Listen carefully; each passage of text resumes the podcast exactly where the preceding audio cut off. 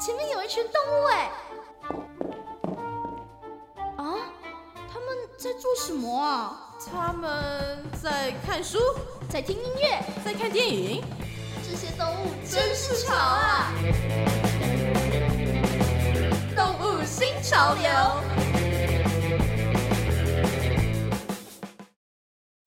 今天的动物新潮流是一个怀旧系列，有松鼠的电影呢，最先想到的应该就是美国的鼠来宝 （Elvin and the Chipmunks）。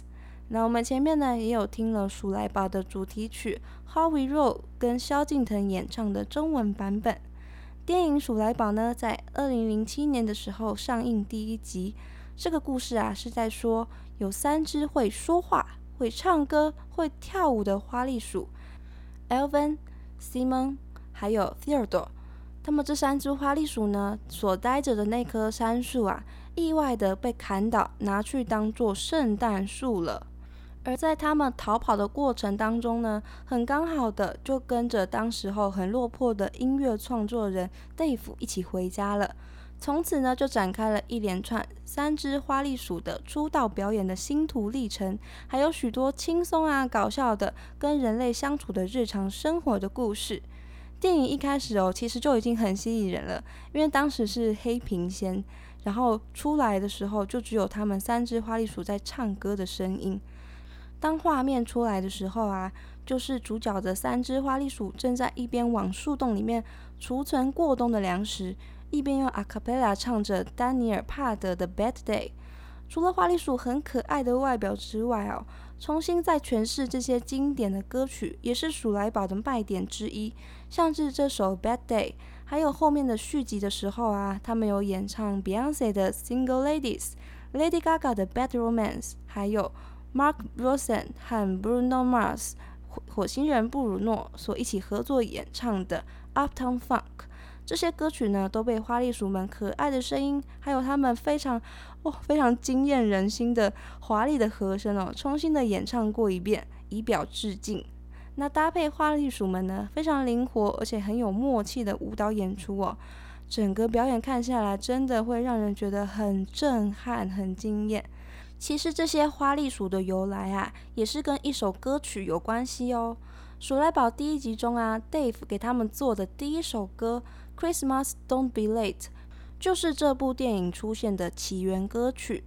在一九五八年呢，由罗斯巴达萨里用录音技术制作的唱片《花栗鼠之歌》The Chipmunk Song，就是刚刚所说的 Christmas Don't Be Late 这首歌呢，它把一般人的声音啊快转，形成了比较高频率的声音，也就是花栗鼠的声音。那听起来就很有喜感，很可爱啊，所以呢，也就造成了唱片的大卖。到了一九六零年呢，就把三只花栗鼠卡通化了。一九八七年的时候，再一次的重新绘制了这部卡通，推出了《小花栗鼠历险记》The Chipmunk Adventure 这个卡通。这个卡通呢，就是鼠来宝的前身哦。六只花栗鼠的角色啊，都在里面有出现。但是早期的卡通的。呃，人物形象是比较拟人化的形象，不像鼠来宝呢，它是用真的花栗鼠的模样去做成的，是有尾巴、有耳朵、小小只的这样。我最近呢也常刚重新看完鼠来宝的电影，Elvin 在电影里面啊有不断的强调说，我们是花栗鼠，我们不是松鼠。其实他们都是松鼠科的啦，只是他们是不同家族的分属，一种呢是树松鼠。花栗鼠呢，则是地松鼠。花栗鼠跟我们台湾的条纹松鼠一样啊，都是有条纹在背上的，而且都是小小只的，尾巴也是不太蓬松。但是它们的条纹啊，非常的不一样哦。花栗鼠的条纹啊，是五条黑色的条纹，其中呢，只有正中间的黑色条纹呢是单独存在的，旁边的两个黑色条纹中间呢，都有一条白色的条纹。所以他们的条纹呢，就是黑白黑黑黑白黑，有没有觉得有点混乱？如果觉得混乱的朋友们呢，可以去找找看花栗鼠的图图片，你就会知道我在说什么喽。好，他们呢除了条纹不一样之外啊，电影里面呢还有一个画面是 Theodore，他把嘴巴里面塞满了食食物，那两颊呢就变得鼓鼓的，那个呢是他们口腔两侧的囊夹。让他们呢可以一口气塞跟他们体型一样多的食物带回他们藏食物的地方。但是台湾的树松鼠们呢，囊夹的构造啊已经退化了，所以它们一次只能叼一种食物而已哦。也就是说，在台湾你可能就看不到松鼠它们脸颊鼓鼓的可爱样子了。但是没关系，鼠来宝里面可以看得到。目前鼠来宝的电影啊有四集，不知道会不会有第五集的上映啦。可是我们还是可以好好的期待一下，未来会不会有更多精彩诠释的歌曲，跟花栗鼠他们可爱活泼的表现哦。那除了鼠来宝之外啊，还有一部我小时候很喜欢的电影里面呢，也有出现松鼠，那就是二零零五年，诶，我还是在小学生的时候上映的。那看完这个电影之后呢，我还去学校的图书馆里面再借小说来再看一次。这部电影呢，就是《巧克力冒险工厂》。这个故事的想象力真的很丰富哦。前面的是奇幻的冒险，后面就是比较温馨的情节了。我想应该也有很多朋友都很喜欢这部电影哦。这个故事呢是在说一个很神奇的天才巧克力师威利旺卡，它专门制造许多神奇好吃的巧克力，像是很久都不会融化的巧克力冰淇淋，或是有一种叫做巧克力鸟的甜点。你把这个一颗蛋一样的巧克力呢放到嘴巴里面，把外面的蛋壳含到融化之后呢，里面生出来的。巧克力鸟呢，它就会动哦，非常的可爱，而且很神奇哦。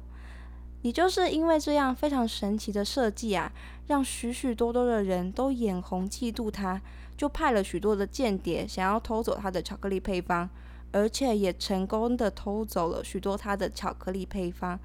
心血被偷走啊，让威利旺卡非常的生气，而且难过，他就把他很大的巧克力工厂给关闭了。很久很久都没有人再进出过，每个人都很好奇他的工厂里面到底变成什么样子了。直到有一天啊，旺卡先生呢，他举办了一个金奖券，他在巧克力中啊藏进了五张黄金的奖券，抽中的人呢就可以到他的工厂里面参观。就这样，跟主角一行人呢展开了巧克力工厂的奇幻旅程。那这部电影里面的松鼠啊，就是在他们参观的其中一个房间里面。